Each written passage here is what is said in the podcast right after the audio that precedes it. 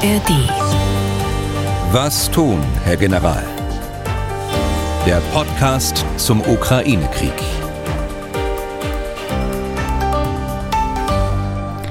Willkommen zur 149. Folge, die Sie, wie alle vorangegangenen Folgen, in der App der ARD Audiothek finden, auf mdr.de und wo es sonst noch Podcasts gibt. Ich bin Angela Tösch, ich vertrete Tim Deisiger, der noch ein paar Tage Urlaub hat. Auf NATO-General AD Erhard Bühler warten heute viele Hörerfragen. Aber erst einmal herzlich willkommen, Herr Bühler. Ja, danke schön, Frau Tesch. Guten Morgen. Über 20 Fragen habe ich Ihnen vorab zugesandt, damit Sie sich einlesen können. Mal sehen, ob wir alles schaffen. Aber zunächst wollen wir doch einen kurzen Überblick geben über die aktuelle Lage. Übers Wochenende und zu Wochenbeginn wurden weitere kleine Geländegewinne der ukrainischen Truppen gemeldet. Die stellvertretende Verteidigungsministerin hat das getan. Herr Bühler, sehen Sie einen Vorstoß, der den Kriegsverlauf entscheidend beeinflussen kann oder beeinflusst hat? Also wenn ich mir die Bodenoperation zunächst anschaue, äh, dann natürlich noch nicht. Äh, da wird ja von kleineren Geländegewinnen wieder gesprochen. Aber es ist so, dass die Ukraine nach wie vor im Süden auf den beiden Angriffsachsen die Initiative hat. Im Norden äh, kann die Ukraine weiterhin äh, verteidigen, hält also dort im Raum Kupiansk. Und äh, in der Mitte in äh, Bachmut aber auch etwas weiter südlich davon, bei Avdivka, kann sie die Russen binden. Äh, sie kann verhindern, dass die Russen in anderen äh, Teilen eingesetzt werden. Äh, sie gewinnen kleinere Geländeabschnitte, ja, aber die auch wichtig sind für, die, für den weiteren Fortgang der, der Gefechte dort in diesem Raum. Also durchaus äh, die Initiative und auch der Erfolg auf der, auf der ukrainischen Seite, was die Bodenoperation angeht. Parallel dazu wird der Kampf gegen die Logistik und gegen die Führungsstellen weiter fortgesetzt. Das drückt sich aus und gegen die Artillerie äh, ergänzt sich gleich. Das drückt sich aus in den hohen Verlustzahlen, gerade bei äh, logistischen Fahrzeugen aber auch Artilleriesystemen.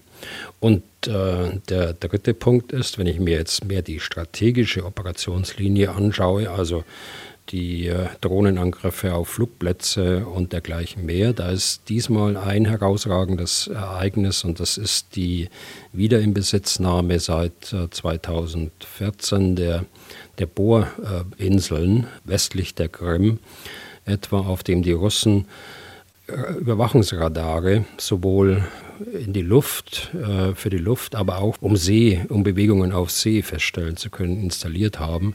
Wahrscheinlich auch äh, Waffensysteme in dieser Richtung. Und das ist schon ein ganz erheblicher Rückschlag für die Russen. Äh, ähnlich wie damals die Rückeroberung der, der Schlangeninsel äh, ist es so, dass sie kein komplettes Lagebild mehr haben, außer Satellitenaufklärung, aber das ist eine andere Geschichte. Aber in Echtzeit äh, Radaraufklärung über diesem Teil äh, des Schwarzen Meeres zwischen Rumänien und der Krim. Und das äh, wird sie operativ äh, sehr stark behindern in der Herstellung des Lagebildes, aber auch in der, in der Operationsführung für äh, die Schwarzmeerflotte.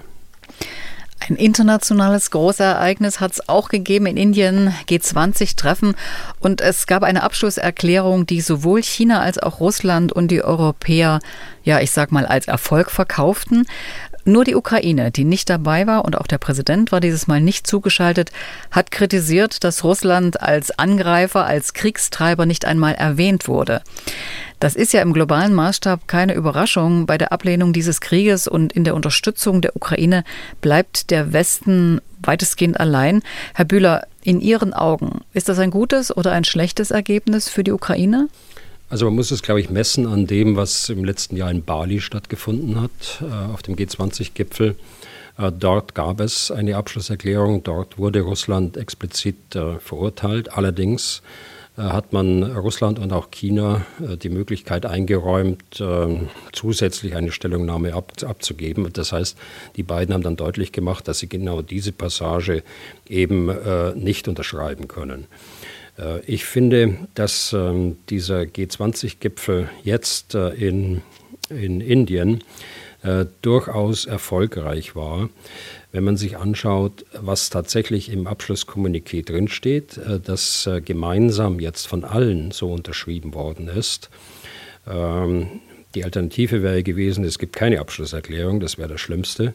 Und so war es eben ein Kompromiss. Äh, das war der kleinste gemeinsame Nenner, äh, den man äh, finden konnte. Russland wurde aufgefordert, die Getreide- und Düngerlieferungen wieder zuzulassen.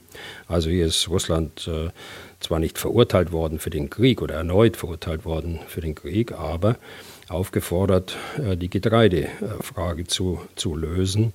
Zweitens wurde erinnert an die äh, territoriale Integrität, äh, die zu respektieren ist. Und äh, äh, drittens steht drin, dass es keinen Einsatz von Atomwaffen geben soll. Also von daher ähm, sehe ich schon, dass Russland indirekt äh, natürlich verantwortlich gemacht wird, indirekt auch äh, kritisiert wird. Auf der anderen Seite muss ich zu dem Thema sagen, äh, dass die westlichen Staaten gut äh, daran getan haben, nicht zu insistieren auf eine erneute Verurteilung, um andere Ziele zu erreichen. Das ist ein typischer Zielkonflikt, was, was dort aufgetreten ist. Also für den Westen ist es gut, dass es ein Erfolg war für Indien, ein Erfolg auch für den Premier dort, äh, Modi.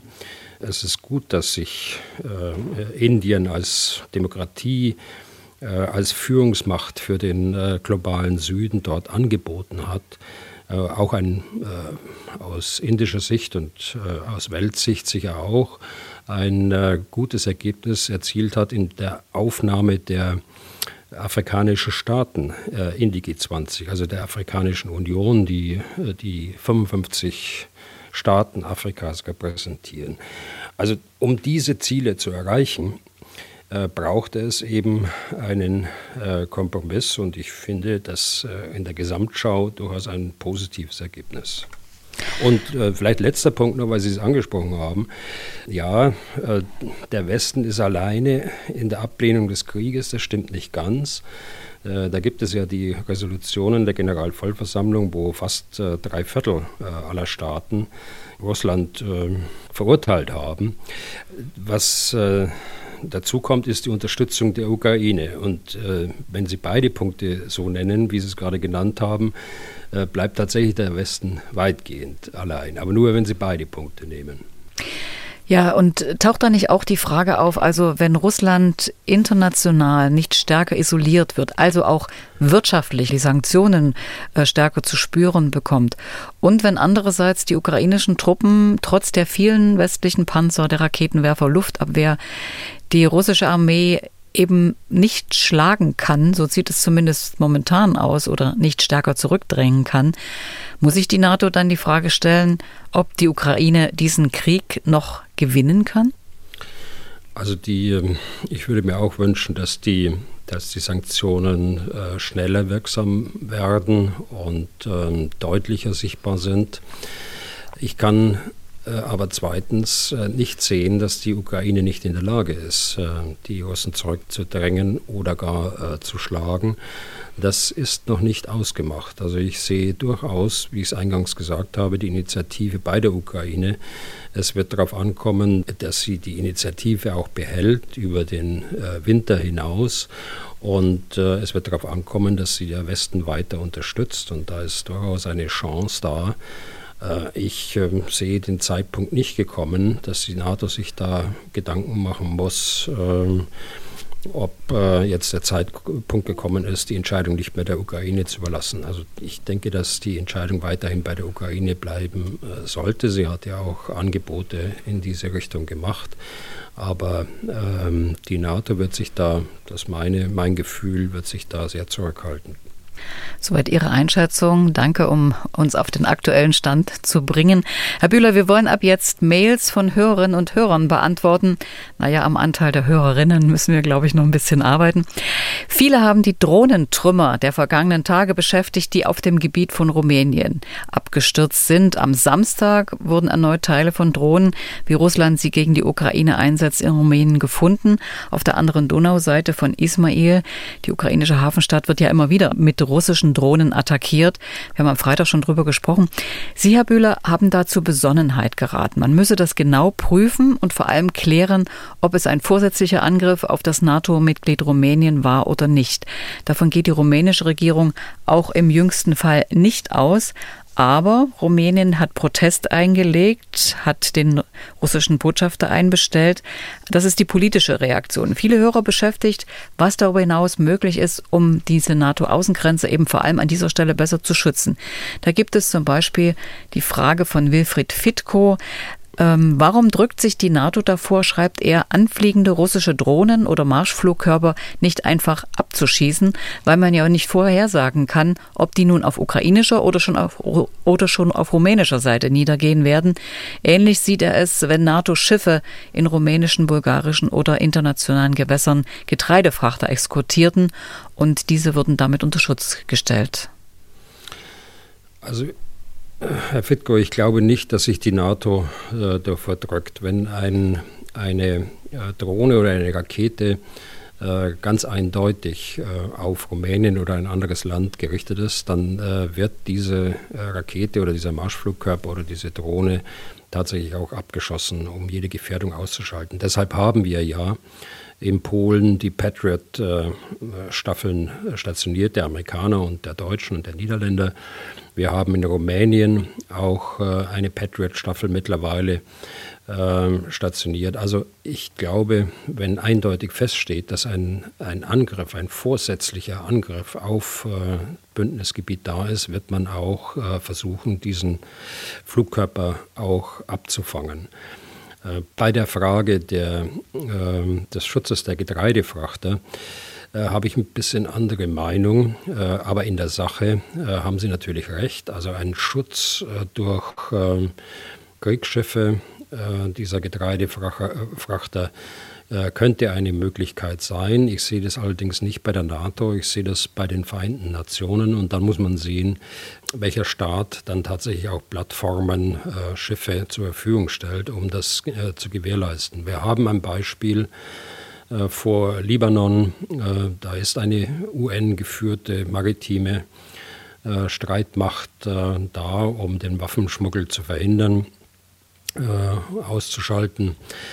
Insofern hat die, haben die Vereinten Nationen da auch Erfahrung, also die könnten sowas übernehmen. Bei der NATO ist es so, dass das schon eine, ich habe es mal genannt, eine Rutschbahn wäre. Die äh, NATO wird ja von, von Russland als der Gegner äh, wahrgenommen. Äh, nicht in dem Sinne, dass äh, die NATO jetzt Kriegspartei ist, das wissen Sie selbst, dass wir das nicht sind. Aber äh, was äh, passiert, wenn so ein Schiff mal angegriffen wird oder wenn ein Schiff auch nur versehentlich getroffen wird und so weiter? Also das ist eine äh, Situation, die kann ich mir nicht vorstellen, dass die äh, irgendwie beherrschbar wäre. Dazu kommt, äh, dass, dass nicht alle Staaten durch den Bosporus in das Schwarze Meer kommen. Der Bosporus ist ja gesperrt während Kriegszeiten und äh, sodass es ohnehin nur die Anrainerstaaten äh, der NATO, also Rumänien, Bulgarien, die Türkei, äh, machen könnten. Gabriel Habermann aus Korb hat zu den ähm, Drohnen auf Rumänien auch eine Frage und wie das die NATO machen könnte. Könnte die NATO, schreibt er, eine Luftschutzzone von rumänischem Boden in die Ukraine hinein aufmachen? Die NATO-Waffen würden ja auf NATO-Boden bleiben. Das wäre seiner Meinung nach dann kein Kriegseintritt, auch keine eskalierende Handlung in diese Richtung. Wie sehen Sie das? Ja, wenn, wenn also eine Waffe eindeutig, ein, bei einer ballistischen Rakete können Sie ja äh, sozusagen berechnen, wo sie äh, runterkommt. Ähm, wenn das eindeutig ein Angriff ist auf das NATO-Gebiet, dann äh, äh, muss man nicht warten, bis sie die Grenze überflogen hat, sondern dann kann man, äh, wenn man das auch mit der Ukraine koordiniert, dann kann man äh, so, eine, so eine Waffe auch äh, über der Ukraine abschießen. Aber nochmal, ich denke, dass wir vorsichtig sein sollten mit solchen äh, Zusagen einer, einer Luftschutzzone. Wir müssen das, das übergeordnete Ziel beibehalten, dass die NATO kein, keine Kriegspartei äh, wird Und von daher unter diesem Maßstab dann operative Möglichkeiten auszuloten. Es gibt noch Fragen, die fasse ich jetzt mal zusammen. Timo Scholz, Udo Wolf, Malte Zimmermann fragen sich, warum die NATO nicht an der rumänischen Grenze zur Ukraine moderne Flugabwehrsysteme stationieren. Sie haben gerade gesagt, in Rumänien ist eine Patriot-Staffel ähm, stationiert worden. Steht die eigentlich da in der Region oder gibt es da noch Lücken, frage ich mal so. Also die Rumänen haben einen, einen ganzen Mix von äh, Flugabwehrsystemen. die haben übrigens auch den Gepard, äh, die, äh, die, die Flugabwehrpanzer aus Deutschland, den haben sie Anfang der 2000er Jahre gekauft äh, von, von Deutschland, Größenordnung um die 40. Und äh, man kann davon ausgehen, dass die äh, spätestens jetzt, nach den ganzen Tagen der Angriffe auf Ismail und den äh, anderen Hafen Reni äh, im Donaudelta, äh, dass sie die auch äh, stationiert haben, um die Drohnen abzufangen. Patriot gegen Drohnen, das wäre nicht angezeigt, glaube ich. Das, das ist zu groß und zu weit und zu teuer die müsste man ähm, tatsächlich äh, gegen ballistische Raketen oder gegen äh, Marschflugkörper einsetzen. Noch eine Frage von Uwe Dulz, der sagt, theoretisch wäre das doch zumindest aus technischer Sicht möglich und er bezieht sich vor allem auf die Abwehr von Shahid-Drohnen, die den Flusslauf der Donau entlang fliegen. Ja, natürlich. Nicht nur aus technischer Sicht, sondern äh, auch aus äh, völkerrechtlicher Sicht.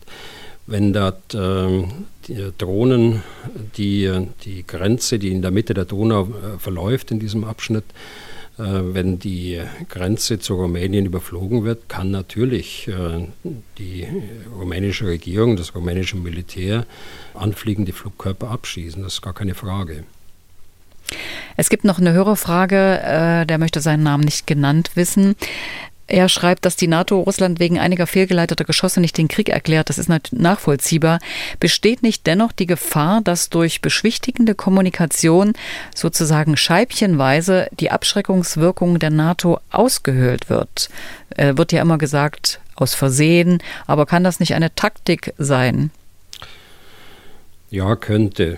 Äh, aber ich meine, dass man gerade in solchen Grenzbereichen ähm, besonnen äh, sein muss und ähm, erstmal gründlich prüfen muss. Das haben wir an verschiedenen Stellen in diesem Krieg bereits gesehen, als Flugkörper NATO-Gebiet erreicht haben, ob das Kroatien war, ob das Polen war ich glaube, ich bin auch bestätigt worden in der, in der Frage, als die Ergebnisse dann gerade aus Polen kamen und sich herausstellte, dass es ein ukrainischer äh, Flugkörper war, beispielsweise genauso wie in Kroatien auch. Ich glaube nicht, dass die Abschreckungswirkung der NATO dadurch ausgehöhlt wird. Äh, ich glaube ganz im Gegenteil. Äh, wenn man jetzt auch die weltweite Reaktion ansieht, dann äh, das, spricht das durchaus für die NATO und äh, der NATO gelingt es dort mehr für das Ansehen zu tun, als wenn es andersrum wäre, wenn sofort in anderer Weise reagiert würde. Es gibt eine grundsätzliche Frage zur zunehmenden Bedeutung von Drohnen. Martin Rennecke stellt sie. Er fragt, werden künftig KI-Drohnenarmeen gegeneinander kämpfen? Und er glaubt, dass die Panzer dann an Einfluss verlieren. Es werde immer gesagt, es gibt keine Game-Changer-Waffen, aber seines Erachtens sind die weitreichenden Artilleriegeschosse in Verbindung mit Drohnen der Tod der Kampfpanzer. Wie sehen Sie es, Herr Bühler? Also gar keine Frage, dieser Krieg zeigt ja, wie wichtig äh, Drohnen mittlerweile geworden sind. Äh, Drohnen als Waffenträger, aber auch Drohnen zur Aufklärung. Ähm, sie können die Gefechtsführung erheblich äh, beeinflussen. Aber äh, mit Drohnen alleine kann man äh, kein Gelände am Boden äh, in Besitz nehmen oder gar verteidigen. So, dass ich sage, es wird immer Soldaten und Waffensysteme auf dem Boden geben äh, das wird so bleiben. Wenn man, wenn man jetzt das Beispiel Kampfpanzer nimmt, das ist ja sehr plakativ, das wird von anderen auch äh, genutzt.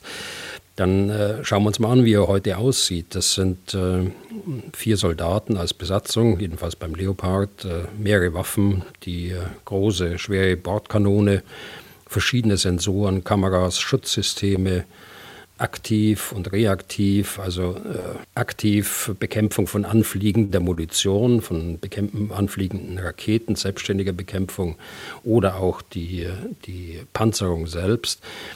Also mit zunehmender Bedrohung wurde in den Kampfpanzer die letzten Jahre, Jahrzehnte immer mehr in das System Kampfpanzer integriert. Mit dem Resultat, dass er immer äh, größeren Motor auch brauchte, äh, eine größere Leistung bringen musste, damit dieser, dieses äh, Ungetüm überhaupt beweglich ist äh, im Gelände. Zusätzlich also die, dieses Triebwerk, die neben all dem anderen, der Panzer und so weiter, den Kampfpanzer immer schwerer gemacht hat, sodass wir heute bei äh, etwa 70 Tonnen liegen beim, bei der neuesten äh, Ausführung des, des Leopard. Jetzt ähm, komme ich zum, zu, zu der Frage selbst. In der Zukunft muss der Kampfpanzer anders aussehen. Und das ist richtig. Man muss die Funktionalitäten, die der Panzer heute hat, aufteilen auf verschiedene Subsysteme. Und man muss auch äh, das, was äh, in der Luft äh, passiert und auf See passiert, an Land auch mehr umsetzen. Das heißt, es braucht mehr autonom fahrende Plattformen. Man könnte sich vorstellen, dass man ein Fahrzeug hat, in dem die Besatzung selbst sitzt, stark geschützt, große Panzerung, aber alles andere in der Peripherie ferngelenkt oder autonom äh, agiert. Äh, also die, das Waffensystem ganz sicher ferngelenkt, äh, durch den Mensch bestimmt, äh, Sensoren, die die Umgebung absuchen, ähm, Aufklärungsmittel also, dann auch Schutzsysteme, die anfliegende Drohnen beispielsweise bekämpfen und so weiter. Also so in etwa kann man sich vorstellen, wie äh, in einigen Jahrzehnten dann auch der, der Kampfpanzer aussehen wird. Er wird nicht mehr so sein äh, wie heute. Und genau das, was ich gerade beschrieben habe, äh, ist der Bestandteil des deutsch-französischen äh, Projekts äh, Main Ground Combat System, äh, nennt sich das, das seit 2017, glaube ich, mit Frankreich vereinbart worden ist, wo also jetzt die Landindustrie Frankreichs und Deutschlands auch äh, daran arbeitet und hoffentlich kommen auch andere Länder dazu und werden von Frankreich auch zugelassen. Deutschland ist da nicht der Bremser. Ich glaube, dass wir äh, sehr viel mehr äh, Nationen brauchen, um das Ziel zu erreichen, ein gemeinsames System äh, für Europa äh, zu entwickeln und anzubieten. Deshalb ist das, was ich neulich ähm, gelesen habe von einem äh, Bundestagsabgeordneten, dass das Main Ground Combat System in Frage gestellt worden ist, aus dem, aus welchem Grund. Ja, wir haben ja den äh, Leopard 2 äh, und sind damit gut gefahren, so ich sage das jetzt mal sinngemäß aus meinem, so wie ich es doch in Erinnerung habe. Das ist der falsche Weg. Wir sprechen jetzt über ein System, das die äh, zweite Hälfte dieses Jahrhunderts äh, etwa abdecken soll in der Ausrüstung äh, der Landstreitkräfte in Europa. Wenn wir nur in dem alten System denken, da ist nicht mehr so viel ähm, Potenzial mit drin. Das Gewicht hatte ich gerade genannt und das ist äh, der entscheidende Faktor eigentlich, weil so ein Gesamtsystem, das so viele äh, Komponenten umfasst, gar nicht mehr bewegen können äh, auf den Straßen. Und der zweite Punkt ist, wenn es denn tatsächlich mal äh, getroffen wird, trotz der Panzerung und so weiter, dann ist das Gesamtsystem verloren, einschließlich der Besatzung natürlich und äh, all der Waffensysteme und Sensorik, die auf so einem Kampfpanzer ist. Und äh, deshalb glaube ich, ist dieser Weg richtig, dass man die Funktionalitäten jetzt aufsplitten muss und aufteilen muss auf unterschiedliche Plattformen. Ein komplexes System, das Ganze. Ich will eine letzte Frage zu den Drohnen stellen. Martin Wolfhardt schreibt, es wird ihm ganz anders, wenn er sich vorstellt, dass auf einem Schlachtfeld Drohnen miteinander kommunizieren, sich Aufgaben zuweisen und selbstständig wirken. Er ist allerdings auch skeptisch. Auf russischer Seite sagt er, höre man viel über die iranische Shahid-Drohne, auf ukrainischer über die Biber, über Drohnen aus Wellpappe oder über umgebaute kommerzielle Drohnen. Hören wir von diesen Dingern nur mehr, weil sie einen hohen, weil sie einen hohen Nachrichtenwert haben und eigentlich sind sie gar nicht so wichtig? Ja, ich glaube, sie sind schon wichtig.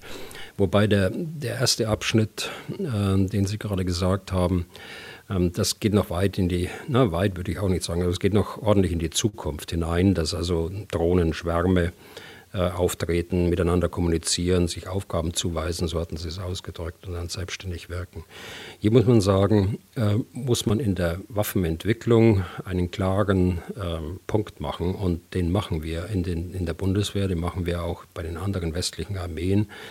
Am Ende muss ein Mensch über den Waffeneinsatz entscheiden. Das darf nicht äh, autonom sein, das darf nicht mit künstlicher Intelligenz äh, entschieden werden von einer Maschine bzw. von einem Computer, sondern muss ein Mensch äh, als Man in the Loop da sein und äh, darüber entscheiden. Ja, die äh, Drohnen, ich meine, sie haben einen hohen Nachrichtenwert. Ähm, das ist richtig. Es hat auch viele Entwicklungen gegeben während des Krieges in den jetzt 19 äh, Monaten, insbesondere in der Ukraine, aber auch in Russland. In Russland werden ja beispielsweise jetzt Drohnen gefertigt auf der Grundlage der Shahid-Drohne aus dem Iran. Die Ukrainer haben eine Drohne entwickelt, die über 700 Kilometer fliegen kann. Ähm, unser Hörer, Herr Wolfhardt, hat, das, hat äh, den Biber äh, genannt. Es gibt ähm, aktuelle technische Entwicklungen, glaube ich, deshalb auf beiden äh, Seiten. Äh, die äh, Frage der, der Aufklärungsdrohnen, ähm, das ist noch ein anderer Aspekt. Das sind die äh, zum Teil sehr günstigen Drohnen. Ich habe gestern in einem Geschäft mit vier Buchstaben ich eine für 40 Euro gesehen, so ein Quadcopter. Ähm, lassen Sie es doppelte kosten, äh, aber dann ist es äh, vielleicht äh, etwas besser, äh, aber immer noch günstig genug. Äh, es gibt ähm, mehrere hundert Drohneneinsätze in der Ukraine, äh, einfach zur Aufklärung. Das sind natürlich dann Entfernungen von wenigen Kilometern, die da überbrückt werden aber sie sind insbesondere wichtig in diesem System der Aufklärung und äh, des Artillerieeinsatzes. Damit ist dann, glaube ich, auch die Frage nach der Effektivität dieser Systeme beantwortet. Herr Bühler, Waffen und Ausrüstung für die Ukraine, für Russland. Wer hat was? Das beschäftigt viele Hörer. Andreas Heger aus Ulm zum Beispiel hat eine Frage zur in Deutschland produzierten Panzerhaubitze 2000. Auch in der aktuellen Kriegsphase wird über die große Bedeutung der präzisen Artillerie gesprochen, schreibt er. Die Panzerhaubitze 2000 werde aber nie erwähnt. Woran liegt das? Sind die gelieferten Exemplare zerstört oder in, der Instandsetzung? Fehlt Munition? Oder passt die Waffe nicht in die aktuellen Erfordernisse der Offensivaktivitäten? Er würde sich als deutscher Steuerzahler, schreibt er noch dazu, auch über eine spekulative Antwort freuen. Also es sind ja insgesamt 14 ähm, Panzerhaubitzen 2000 geliefert worden von Deutschland, ein paar auch noch von den Niederlanden ergänzend oder gemeinsam. Äh, es gab am Anfang tatsächlich Probleme, weil äh, mit den Haubitzen so geschossen worden ist, ähm, wie man mit den alten Geschützen äh, in der Ukraine eben früher geschossen hat. Das heißt, der Verschleiß war sehr hoch an den Rohren. Von einer Zerstörung einer Haubitze ist mir nichts bekannt. Es ist eine beschädigt worden, die konnte aber wieder instand gesetzt werden. Und ich glaube auch, die äh, Probleme mit der äh, Kadenz, also mit der Häufigkeit des Schießens, die hat man auch in den Griff bekommen mittlerweile. Das äh, Geschütz hat einen sehr guten Ruf in der ukrainischen Armee. So gut, dass die Ukraine 100 weitere bei KMW in München bestellt hat, die mit ersten Exemplaren im nächsten Jahr ausgeliefert werden. Die sind also nicht gedacht, jetzt irgendwelche Lücken zu füllen, sondern mittelfristig dann die äh, ukrainische Armee auszurüsten. Äh, ja, es passt in das jetzige Konzept der Gegenoffensive und äh, die Panzerhaubitze ist tatsächlich äh, im Einsatz. Äh, ein Schwerpunkt dabei ist das, was sie besonders gut kann, den Kampf gegen die russische Artillerie zu führen. Und äh, der läuft sehr erfolgreich. wenn Sie sich die Zahlen anschauen, die da tagtäglich berichtet wird, äh, werden über, äh, über zerstörtes Artilleriegerät bei den Russen, äh, dann ist das schon ähm, beeindruckend eigentlich, was die Ukraine gemacht haben in den letzten Monaten von einer völligen Unterlegenheit auf, äh, auf der Artillerieseite nun plötzlich ähm, zu einer Überlegenheit, zumindest lokal, örtlich begrenzt äh, zu kommen. Und da spielt die Panzerhaubitze 2000 sicher eine äh, große Rolle. Ein Schützenpanzer, der Marder 1A3, ist Gegenstand der nächsten Frage. Ein Hörer aus Nürnberg, der seinen Namen nicht genannt haben will, hat Anfang der 90er Jahre als Unteroffizier in einem Panzergrenadier-Lehrbataillon in Munster gedient auch als Truppenführer auf diesem Schützenpanzer Marder 1A3. Daher auch die Motivation für seine Frage, ist der Marder bereits im Einsatz in der Ukraine und oder hat sein noch nicht Erscheinen mit seinen Einsatzprinzipien zu tun, zum Beispiel der schwächeren Panzerung und Bewaffnung? Also letzteres, äh, damit hat es sicher nichts zu tun, denn er ist äh, immer noch besser als ähm, das ehemals äh, sowjetisch, jetzt russisch und ukrainische ähm, Fahrzeug der BMP, also der, das Äquivalent zum, zum Marder. Die Ukraine hat bereits 40 Marder bekommen, Anfang April, glaube ich, waren es. Und äh, weitere 40 sind jetzt gerade in Auftrag gegeben worden äh, durch die Bundesregierung. Sie werden bei Rheinmetall aufgearbeitet.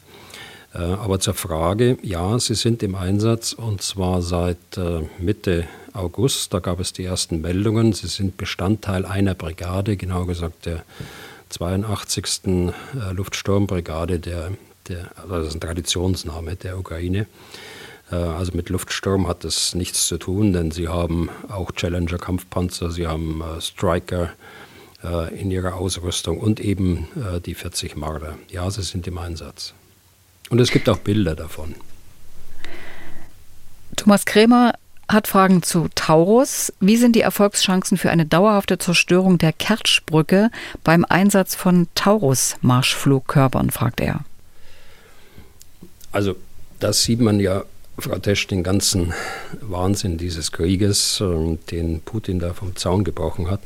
Anstatt äh, Brücken zu bauen, müssen wir uns jetzt über äh, Zerstörung von, von Brücken unterhalten.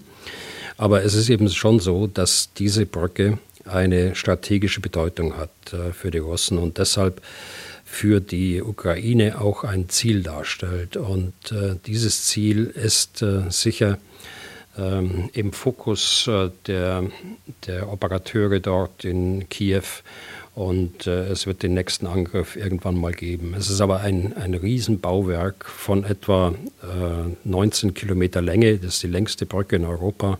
Eigentlich sind es zwei Brücken nebeneinander, eine Straßenbrücke und eine Eisenbahnbrücke. Ähm, sie besteht aus ähm, mehreren hundert äh, Brückenpfeilern, die dann die Straßen- und Eisenbahnsegmente äh, tragen. Oder, um sich das bildlich wahrscheinlich so vorstellen, so stelle ich mir es jedenfalls vor, dass sie da irgendwie eingehängt sind und auf diesen Pfeilern da ruhen. Äh, es ist eine massive Brücke, die aber auch flexibel ähm, sein muss, äh, weil das ein Erdbebengebiet ist äh, und äh, dementsprechend ist sie auch gebaut worden. Ich sage das nur vorab. Deshalb meine ich, eine dauerhafte äh, Zerstörung ist gar nicht möglich bei so einem Riesenbauwerk. Ähm, die, die Zielsetzung der Ukraine ist die nachhaltige Unterbrechung. Dass sie später mal in ihrem Programm äh, stehen haben, äh, dass sie die Brücke äh, eingerissen wird, ja, das mag sein, äh, beziehungsweise gesprengt wird, aber das so ähnlich wie die Brücke, die in Deutschland äh, dieser Tage, ich glaube am Wochenende, gesprengt worden ist, aber das hat mit der militärischen Unterbrechung eigentlich nichts zu tun. Was äh, müsste man machen? Man müsste also einen oder mehrere Pfeiler, die im Wasser stehen, äh, das ist auch entscheidend, dass man sie nicht äh, sehr schnell wieder aufbauen kann, müsste man treffen und zerstören und das kann der Taurus. Äh, der Taurus ist für solche äh, Ziele gemacht, für Bunker und äh, so ein riesiger Pfeiler ist auch nichts anderes als ein, als ein Bunker. Ähm, und von daher äh, ist es durchaus ein geeignetes Mittel. Herr Kremmer möchte noch wissen, ob der Taurus in seiner Zerstörungskraft, Sie haben es ja gerade beschrieben, vergleichbar oder erfolgreicher ist als zum Beispiel die Storm Shadow Scalp. Also die, die Waffe ist ja nur die eine Seite. Äh, die, die andere Seite ist die operationelle, also wie setze ich die Waffe ein. Also der gewählte An Anflugweg ist von Bedeutung, äh, die präzise Programmierung ist von Bedeutung, wenn ich äh, die, die, den Erfolg irgendwie beurteilen will. Aber zum, zur Storm Shadow äh, oder Scalp, das ist das französische Pendant dazu, da ist der Taurus äh, von der von der elektronischen Seite her besser, von, der von den Navigationssystemen, äh, die dort zur Verfügung stehen, besser. Und von daher sagen mir die äh, Experten schon vor einiger Zeit, äh, die beide Systeme kennen, dass der Taurus schon die bessere Variante ist, ganz zu schweigen von der, von der Entfernung, aus der er abgeschossen werden kann, von 500 Kilometer. Also irgendwo in der Westukraine vom Flugzeug abgeschossen äh, und äh, vernünftig programmiert, trifft er auch sein äh, Ziel sehr präzise. Eine Nachfrage zum Taurus noch von mir, nämlich welche politischen Chancen Sie sehen, dass Deutschland liefert in die Ukraine kann und wird Deutschland den Taurus liefern? Wir haben ja sozusagen die Konfrontation äh, in Kiew gesehen, als äh, der ukrainische Außenminister Kuleba zur deutschen Außenministerin Baerbock sagte, ihr werdet es sowieso machen. Denken Sie, Deutschland wird liefern? Ich glaube schon. Ich glaube, dass das abhängig ist von äh, der Lieferung von weitreichenderen Artillerieraketen äh, für den HIMARS-Raketenwerfer, also die sogenannten ATACMS. Ähm, das äh, scheint ja so zu sein, als ob da Bewegung jetzt in Amerika ist. Und ich glaube, wenn das passiert, dann wird man auch auf den Taurus äh, zurückkommen auf deutscher Seite. Ähm, man hätte auch in Vorleistung gehen können, denke ich. Es macht militärisch Sinn. Es ist äh, so, dass es äh, nicht eskalierend wirkt. Äh, die Ukraine hat zugesichert, diesen, diese Waffen nicht äh, in Russland selbst einzusetzen. Und von daher, mm, wenn die Frage beantwortet, kann, äh, beantwortet werden kann, ob es technisch auch machbar ist, wovon ich ausgehe, wenn die Frage beantwortet, kann, äh, beantwortet werden kann, ob die Verteidigungsfähigkeit der Bundesrepublik Deutschland nicht gefährdet ist, ja, dann kann ich nur sagen, gibt es objektiv aus meiner Sicht, jedenfalls sehe ich keine, keinen Grund, äh, dies nicht zu tun. Sie sagen ja immer, die Bundeswehr darf nicht Schaden daran nehmen. Äh, hätten wir denn so viele, um welche abzugeben? Also wir haben äh, insgesamt 600 gekauft. Äh, die, den Grad der Einsatzbereitschaft, äh, den kenne ich nicht, der ist geheim. Ähm, aber irgendwo zwischen der bereits veröffentlichten Zahl 150 und 600 äh, wird der Betrag liegen. Und das muss ähm, der, der Inhaber der Befehls- und Kommandogewalt, also sprich der Minister und sein Generalinspekteur beurteilen und schließlich entscheiden, ob wir da etwas abgeben können oder nicht. Es gibt weitere Fragen an Sie, Herr Böhler. Da geht es um die Materialreserven, um die Verluste auf russischer, auf ukrainischer Seite.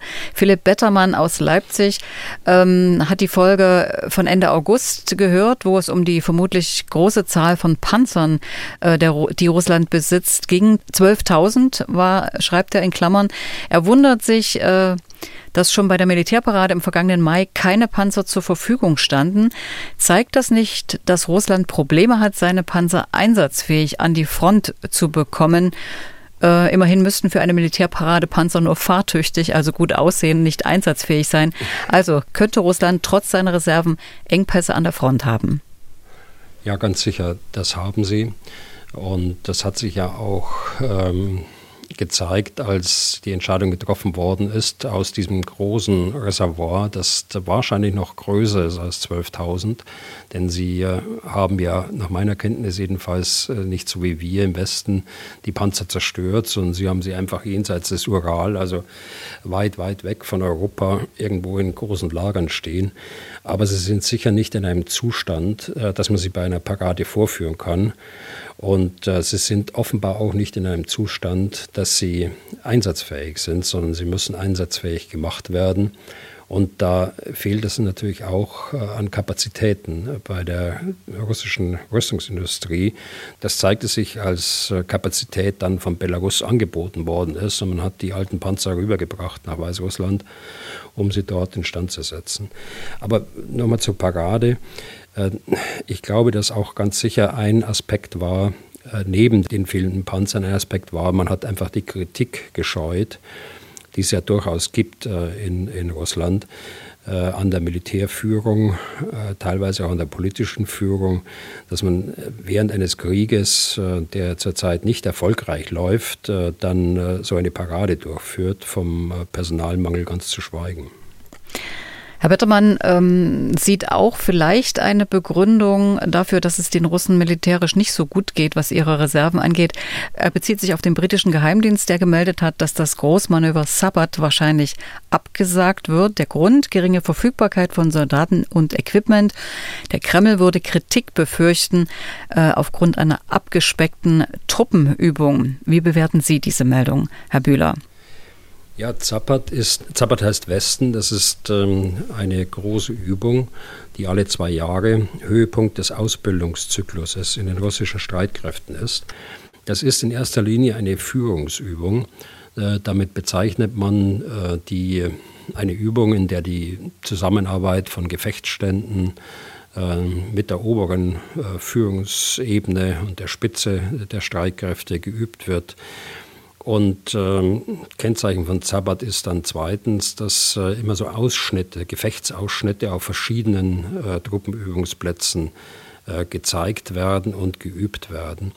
Äh, das ist Sabbat, äh, das haben sie abgesagt. Ich denke mal, dass die Führung im Augenblick etwas anderes zu tun hat, als äh, jetzt eine Führungsübung abzuhalten mit der Zielrichtung, den Angriff einer, der NATO abzuwehren. Das ist ja üblicherweise das Szenario, jedenfalls bei der Zabbat-Übung. Es gibt noch eine Frage von Sven zu den Verlusten der westlichen Technik in der Ukraine. Er bezieht sich auf äh, die Oryx-Seite. Das ist eine niederländische Dokumentationsplattform, die seit Kriegsbeginn eine Liste mit den Materialverlusten beider Seiten führt. Die Basis sind, glaube ich, öffentliche Quellen. Mit Fotos wird das auch belegt. Er sagt, in den Medien erfährt man fast gar nichts dazu, zu den Verlusten. Generell empfinde ich es so, dass in den deutschen Medien eher über russische Verluste berichtet wird. Meine Frage, warum werden solche Verluste nicht offener kommuniziert?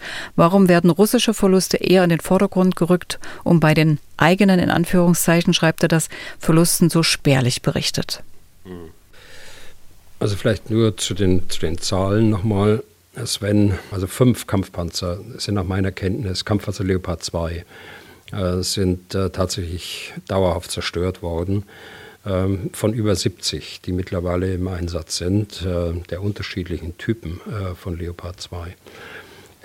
Aber zur, zur Frage selbst. Es, es gibt einige äh, Plattformen im Internet, die ähm, das tun. Und da wäre ich auch sehr skeptisch. Das sind immer die Plattformen, da will ich keine Namen nennen, äh, die mit den reißerischen Überschriften. Aber ich glaube, dass seriöse Medien schon äh, nach meinem Eindruck objektiv berichten und ähm, ich ziehe den Schluss daraus, dass man nach einiger Zeit ja sieht, äh, war das jetzt richtig, war, es, war das falsch auf der russischen oder auf der ukrainischen Seite. Und äh, dann kann man über die, über die lange Zeit, äh, kann man schon sagen, dass es sind glaubwürdige, seriöse Medien, die objektiv berichten. Die Informationslage ist im Übrigen auch ähm, ein bisschen mit Schuld an dieser, an dieser Überbetonung. Äh, da rückt also niemand was in den Vordergrund. Äh, die die Ukrainer berichten sehr detailliert über russische Verluste. Also jeder Bericht des ukrainischen Generalstabs, äh, der jeden Tag zweimal erscheint, hat zum Inhalt, was die Russen verloren haben. Äh, die Russen berichten äh, insbesondere über den Verlust von westlichem Gerät, aber auch vom ukrainischen Gerät, aber nicht ganz, insgesamt nicht ganz so detailliert wie die Ukraine, was die Glaubwürdigkeit dort angeht. Und auch da kann man über der Zeitachse äh, ein Gefühl dafür bekommen. Es ist so, dass die, die russischen Angaben meist nicht glaubwürdig sind und sich hinterher häufig als falsch herausstellen, insbesondere was westliches Gerät angeht. Ähm, wir erinnern uns, dass äh, manchmal Zahlen genannt worden sind, die die die Gesamtmenge übertroffen haben des Geräts, das überhaupt geliefert worden ist in die Ukraine. Also von der Glaubwürdigkeit her äh, traue ich mehr den äh, ukrainischen Zahlen, auch wenn ich das Gefühl habe, dass äh, manchmal die, ähm, gerade was, was personelle Verluste angeht, der Russen, dass da Fehleinschätzungen und Übertreibungen auch mit dabei sind. Noch eine Nachfrage. Ähm von Sven. Er fragt sich, ob die Ukraine vielleicht nicht so gerne angibt, ob russische Drohnen und Raketen, äh, die nicht abgefangen werden konnten, auch militärische Objekte in der Ukraine getroffen haben. Hm, also das ist schon auch bei uns im Podcast ja Thema gewesen. Äh, Frau Tesch, äh, die, die Russen haben auch militärische äh, Installationen, Einrichtungen äh, angegriffen beispielsweise Lager mit westlichem Gerät schon ziemlich bald nach Beginn der, der Waffenlieferungen aus dem Westen. In der westlichen Ukraine dann dieser Flugplatz, der mehrfach getroffen worden ist, auch in der Westukraine, auf dem die Su-24 Kampfflugzeuge äh, stationiert sind, die, die den Marschflugkörper Storm Shadow tragen können. dann auch Versorgungseinrichtungen der Ukraine. Also es sind durchaus auch militärische Ziele dabei. Es gibt noch eine Frage von Thomas Tietz aus Meckenheim bei Bonn. Der erinnert sich, dass im Irakkrieg in den Medien immer klar war, welche militärische Einheit wann und wo bei welchem Einsatz beteiligt war. Jetzt in der Ukraine höre man nur ganz selten davon, dass die so und so vielte Brigade in der Nähe einer Stadt steht. Herr Tietz fragt sich, woher kommt das? War das die amerikanische Berichterstattung im Irak? Gibt es heute keine so festen militärischen Strukturen mehr? Bei den frühen Bildern dieses Krieges mit russischen Panzern ohne klar erkennbare Hoheitszeichen, nur mit diesem aufgesprühten Z, hat er sich immer gefragt, ob die denn wirklich als reguläre Truppen gelten überhaupt. Also es gibt äh, schon die, die militärischen Organisationen von der Kompanie angefangen, über das Bataillon, die Brigade, äh, Divisionen und höher. Das gibt es nach wie vor. Ähm, der Grund, glaube ich, ähm, warum beide Seiten eigentlich zurückhaltend sind äh, mit der Nennung von, von Truppenteilen, ähm, liegt jetzt im Unterschied zum Irak darin, dass sie keine Journalisten äh, mit dabei haben, äh, die sogenannten Embedded, äh, die eingebetteten Journalisten, sagte man damals im Irak, also die durchaus auch bei Kampfeinheiten ganz vorne waren. Und zweitens ähm, glaube ich, dass es liegt an der Bedeutung der sozialen Medien heute. Äh, dass äh, über soziale Medien äh, Informationen praktisch in Echtzeit durch die Welt laufen können und natürlich auch den Gegner erreichen können. Und von daher hat man eine restriktivere ähm, Informationspolitik, als es damals der Fall war, als es im Grunde genommen äh, ja Fernsehen gab, aber eben äh, nicht rund um die Uhr, und äh, schon gar keine sozialen Medien, Medien sondern Printmedien äh, waren das ja meistens, die dann über solche Einzelheiten der militärischen Operationen berichtet haben. Das soll es für heute gewesen sein. Danke, Herr Bühler, für die Beantwortung der vielen Fragen. Wenn Sie weitere Fragen haben und Herrn Bühler um seine Einschätzung bitten wollen, die E-Mail-Adresse lautet general.mdraktuell.de. Herr Bühler, wir hören uns am Freitag wieder. Haben Sie bis dahin eine gute Zeit. Ja, danke schön, Frau Tesch. Dann bis Freitag. Was tun, Herr General? Der Podcast zum Ukraine-Krieg.